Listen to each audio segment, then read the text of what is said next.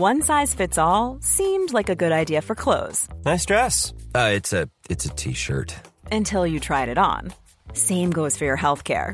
That's why United Healthcare offers a variety of flexible, budget friendly coverage for medical, vision, dental, and more. So, whether you're between jobs, coming off a parent's plan, or even missed open enrollment, you can find the plan that fits you best. Find out more about United Healthcare coverage at uh1.com. That's uh1.com. Escuchas, escuchas un podcast de Dixo. Escuchas Bien Comer, Bien Comer con Fernanda Alvarado por Dixo, Dixo, la productora de podcast más importante en habla hispana. Hola, ¿qué tal? Están en un podcast más del bien comer. Les saluda Fernanda Alvarado y... Sol, sígalo otra vez. ¿De qué vamos a hablar en esta ocasión, Solecito? Pues mira, ve la dieta de deportistas contra la de los sedentarios a raíz de un podcast que hicimos de cafeína. Y también, ¿sabes qué? Cuando hablamos sobre eh, cuando hacen mucho ejercicio y no pierden peso, también nos dijeron, bueno... Ah, ¿qué sí, hay? cierto. Cómo cambiar las dietas. Bienvenida, Solecito. Gracias. Un dato, un dato.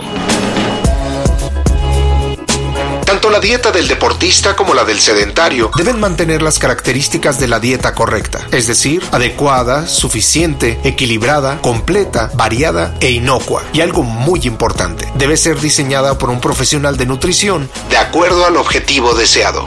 Escuchas Bien Comer, Bien Comer. Antes de comenzar a hablar sobre requerimientos nutrimentales, sí es muy importante dejar en claro que existen dos principales tipos de deportistas, el recreativo o el fitness y el elite. ¿Tú qué eres, Solicito? Yo creo que yo soy un punto intermedio.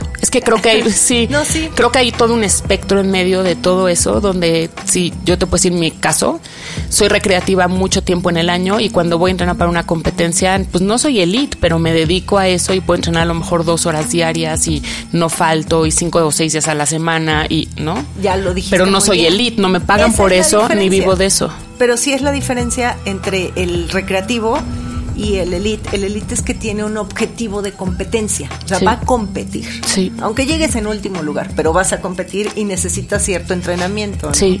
Y hay muchos, como dijiste en el espectro, están también los sedentarios de alto rendimiento, yo les digo, los que van a hacer media hora la elíptica y dicen que son súper deportistas, ¿no? Y luego está ya el recreativo normalito, que estamos hablando como de 90 minutos de ejercicio, de una hora, 90 minutos, y luego ya los de competencia, que esos no se determina por cuánto tiempo hacen de ejercicio, sino cómo lo hacen y con qué objetivo. y que esté estructurado y que tengan un entrenador y que dediquen parte como de su disciplina diaria al deporte que practiquen, ¿no? Porque sí, hay gente que va una hora y media al gimnasio y no necesariamente no necesariamente está aprovechando de la mejor manera ese tiempo. Oigan, ¿no? nada más así, un- un- vamos a hacer un paréntesis. La gente que va a platicar al gimnasio está increíble, increíble cuando tienes tres horas para ir al gimnasio, pero a veces, en mi caso, tengo una hora para hacer ejercicio y me llegan a platicar y no sé cómo me molesta. Soy una amargada del gimnasio. ¿Por qué crees que nado? Porque ahí no te pueden platicar. Y como les digo a mis amigas, y ante la duda, te pones un snorkel. y entonces ya, Pues ya no puedes platicar. o- Voy a correr con snorkel. teléfono, los audífonos. Tú no platiques. que eres muy famosa, mi No, Fer. no soy famosa. Es más, y hasta me da pena porque si hay gente luego en mi gimnasio que me dice, ay, eres Fernanda, no sé qué, pe- pero yo he de decir esa jetona que está ahí siempre. Pero te Ah, digo algo. mala cara, sí, pero porque voy a hacer Yo creo que eres como artistita, los que salen de las ruedas de prensa y así, que es que les hablan por teléfono y se Ah. hacen les- así. Sí, bueno, bueno. No, a mí sí me pueden platicar, pero afuera de la alberca lo que A quieran. mí también, afuera del gimnasio, lo que quieran. A ver, Solicito, entonces ya dejando eh, clara la diferencia entre un deportista y el otro. Es que en realidad, es que en realidad todo mundo cabe. ¿Sabes? Yo sí soy de las que promuevo un estilo de vida activo, lo que eso signifique. Me parece que puedes ir al gimnasio a pasarla bien, me parece que puedes ir al gimnasio como nosotras a pasarla mal. Puedes hacer lo que tú, sí, puedes hacer lo que tú quieras, pero entonces tu alimentación tendrá que estar de acuerdo a lo que estás haciendo. Porque si no ya no empata la vida, ¿sabes? O sea, que a mí me da igual. Tres horas al gimnasio Está muy bien. Necesitan aumentar su requerimiento como si hicieran tres horas de ejercicio. Exacto, como si entrenaran tres horas, porque también puedes hacer tres horas de ejercicio sin estar entrenando. Tú te puedes subir a una elíptica o a una bicicleta o a una remadora tres horas y quemar las mismas calorías y tener el mismo como resultado metabólico que alguien que hizo 40 minutos de natación bien hecha. ¿No? No tiene que ver con el tiempo, tiene que ver con qué Sí, pasa en tu cuerpo en ese tiempo. Sí, sí, yo les tengo que confesar algo. Sol, hace poquito, y no sé, los que me siguen en Instagram, vieron que hice una historia que fui a su consultorio y todo el mundo me decía, ¿por qué vas con una nutrióloga que te ponga una dieta? Le dije, pues porque sí y porque quise conocer tu super máquina Ah. que me midió el porcentaje de grasa, el porcentaje de músculo. Es la máquina todo, maldita. Es la máquina maldita. Entonces yo iba, sí a saludar a mi solicito, pero yo iba para que me midiera esa máquina maravillosa. Y ahí me dijo algo muy cierto. Sol, fíjate, no das consejos, sí das de dieta, pero también los otros. Me dijiste que tenía que, que mi error estaba, que mi dieta es perfecta, pero mi error está en el entrenamiento. Entonces, desde que fui a Consol, cambié mi entrenamiento y es mucho lo que estás diciendo. O sea, me, me cambió hasta el hambre. Sí. Me dio hambre. Ya empecé a hacer pesas de verdad. O sea, yo tengo que aumentar masa muscular y para eso tengo que sí cambiar. Hacer algún ejercicio dieta, donde cargues peso. No necesariamente pesas, pero porque puede ser Bueno, un me gustan las TRX. pesas. sí. No, TRX, pero ni en drogas. Sí, puede ser un crossfit, puede ser un No, no entrenamiento eso. funcional, puede ser, es que a mí sí. O sea, puede ser hasta nadar con aletas y paletas. Cualquier cosa que implique como generar una resistencia y romper esa resistencia te permite generar masa Y ahí te muscular. encargo, estuve 10 días sin poderme mover. Como Dios manda. caminando como robot. Pero también, o sea, volviendo al tema, toda esta historia la platico porque va con el tema. También yo creo que sí, o sea, el hambre me cambió, o sea, me aumentó muchísimo el apetito y también, eh, pues, a ver, lo- lo- los macros, las proteínas, las grasas, los carbohidratos cambian. Sí, eh, bueno, sí no. Lo ves que es un poco más complejo que eso. Realmente lo primero que tienes que calcular para, bueno, con- conoces a tu paciente, conoces su historia clínica, sus hábitos, lo que le gusta comer, lo que no le gusta comer, los horarios, a qué hora se levanta, a qué hora entrena, cuánto tiempo entrena, si tiene doble sesión o solo una, cuál es la competencia, cuál es el objetivo en la composición corporal, cuál es la composición corporal actual. Por ejemplo, lo que tú contabas, ¿no? Tienes poco músculo y tú quieres tener más músculo. Entonces, ¿cómo tiene que ser tu dieta, tu entrenamiento, bla, bla, bla? Y una vez que haces todo eso, lo primero que calculas es cuántas calorías le tienes que dar a esa persona, considerando su gasto metabólico, que es el que gasta nada más por existir, más el gasto que pueda tener por su actividad física, más el gasto que pueda tener en su vida diaria, porque a lo mejor hace una hora y media de ejercicio, pero está como loco, porque tiene, te digo, cuatro hijos o trabaja, no sé Un qué, cachorrito que le un cachorrito mucho. de mandón. Entonces ahí tienes que considerar el gasto calórico diario y luego decidir si quieres que gane peso, pierda peso, gane músculo, qué hacer, porque también te voy a decir, la gente que quiere ganar músculo, si no tiene poca grasa, se ven muy voluminosos. Entonces hacen músculo, pero se ven como luchadores. Hay muchos así. Entonces, generalmente cuando la gente quiere ganar músculo, la propuesta que yo les doy es pierdan grasa primero y después hacen músculo y entonces la piel se pegará al músculo.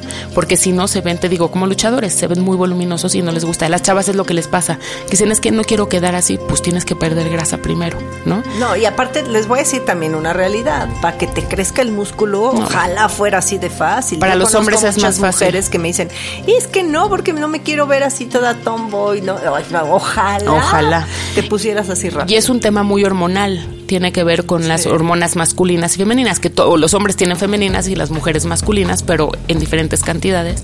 Y entonces dependiendo de muchísimas, la verdad es que el músculo solo se crece ante el estímulo, la grasa no es así. Bueno, es otro tipo de estímulo, pero sí tienes que trabajar el músculo para que se rompan las fibras, se regeneren y crezca, ¿no? Entonces lo puedes crecer en volumen, en hay muchas maneras. Pero la verdad es que una vez que tienes calculada cuántas calorías le vas a dar y cuál es el objetivo, decides de esas calorías qué porcentaje van a ser carbohidratos, qué porcentaje van a ser proteínas y qué porcentaje van a ser grasas o lípidos.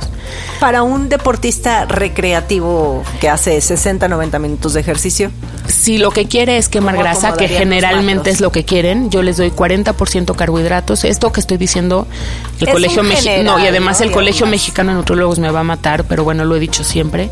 40% carbohidratos, 30% prote, 30% grasa. La famosa 40-30-30. Te digo algo, Sol no está tan descabellada y, y yo antes. Pero ¿cómo le va- años, cómo tú le he tú luchado? me sabes que yo era cuadrada. o bueno, en algunas cosas sigo, siendo. Pero, o sea, nos dijeron, es 60, 15, 25. 25.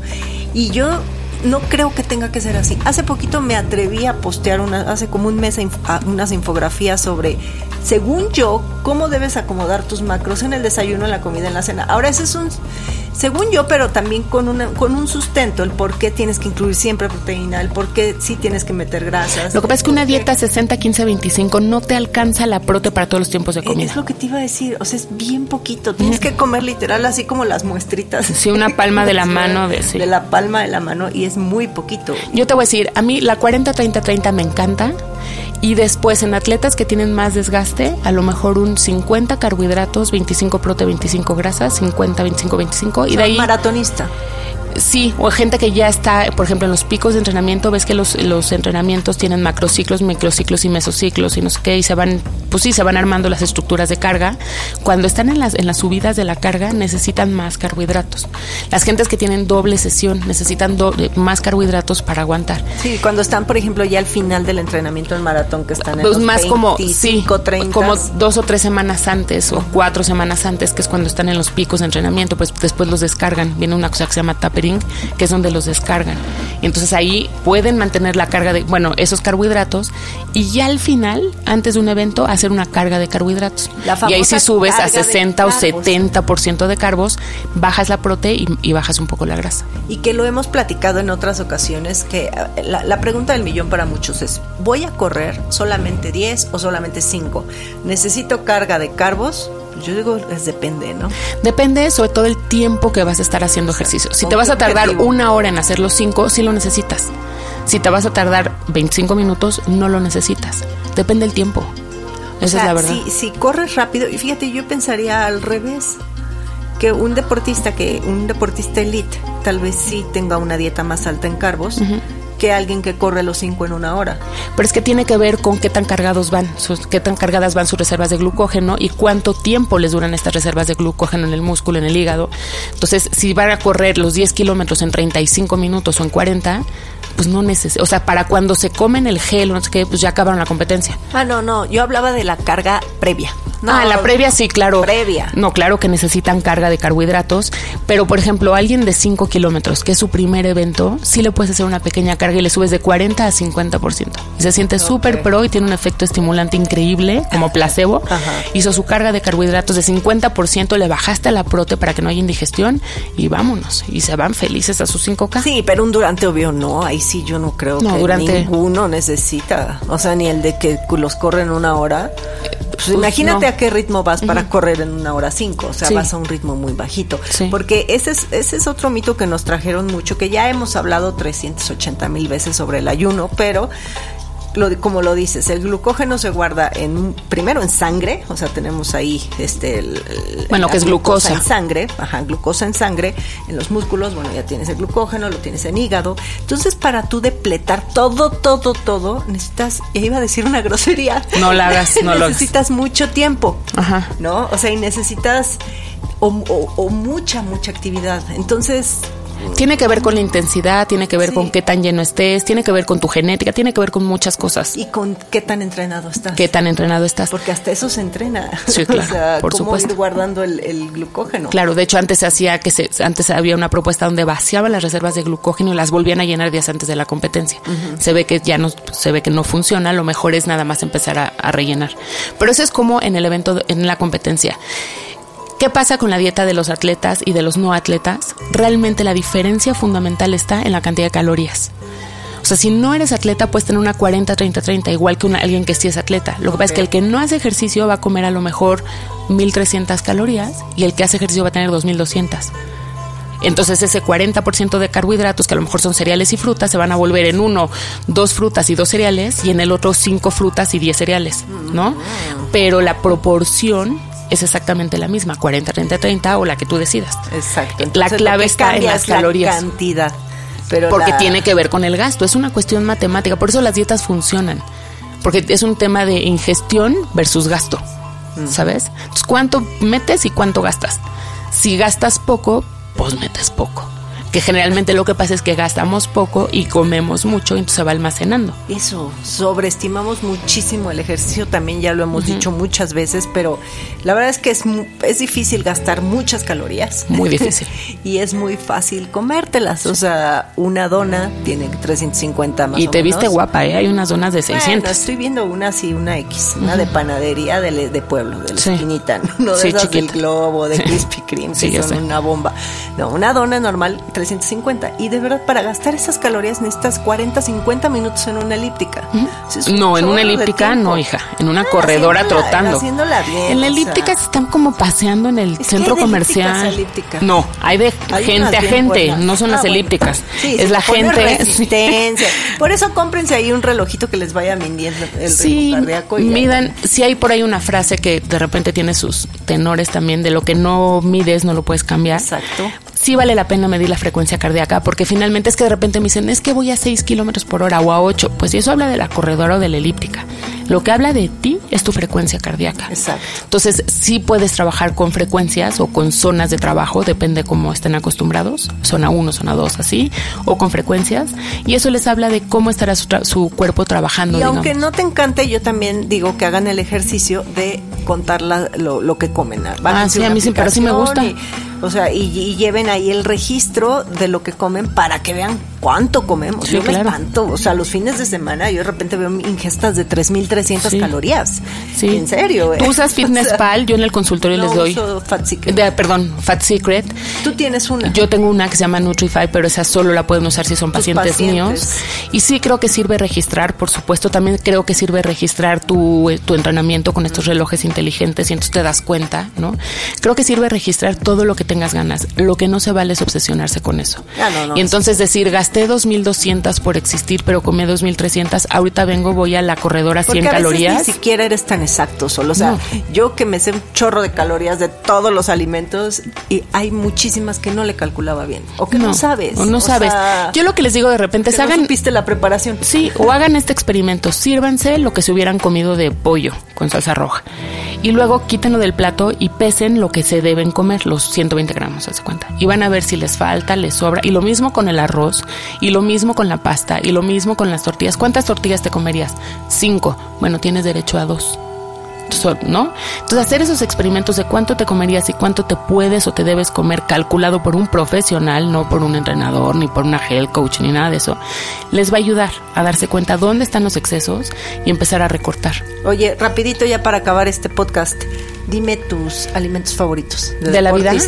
No sé si ya alguna vez lo habíamos dicho. Ya, vamos a repetirlos. Te voy a decir, yo soy pro leche, ya me conoces. Sea, deportistas, hablando, sí. dieta de deportista. Pro leche, yo soy fan también de la proteína en polvo. Sí, leche de vaca. no de chichis de almendra. No, no, no, no. Sí recomiendo comprar orgánica. Esa la verdad es que leche sí. De vaca orgánica. Orgánica. Me gusta la proteína en polvo. Me gusta la avena. Me gusta, ¿qué más me gusta? Me gustan las almendras, me gusta el huevo. El huevo completo con yema, ¿eh? Sí, sí, sí.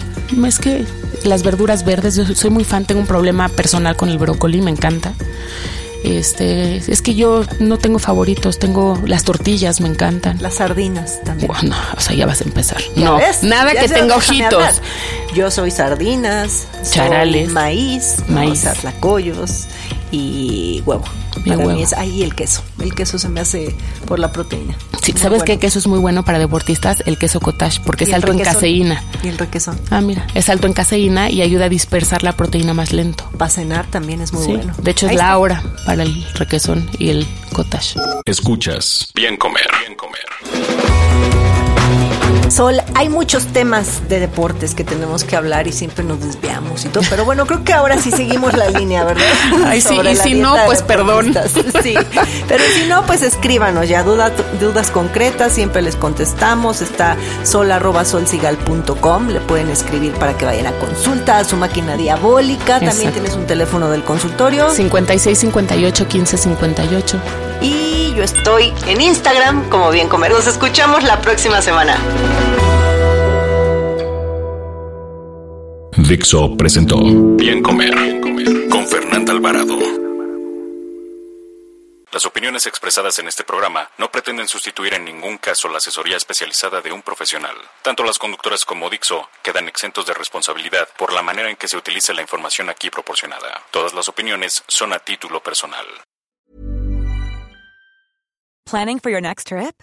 Elevate your travel style with Quince. Quince has all the jet-setting essentials you'll want for your next getaway, like European linen, premium luggage options, buttery soft Italian leather bags, and so much more and is all priced at 50 to 80% less than similar brands. Plus, Quince only works with factories that use safe and ethical manufacturing practices. Pack your bags with high-quality essentials you'll be wearing for vacations to come with Quince. Go to quince.com slash pack for free shipping and 365-day returns.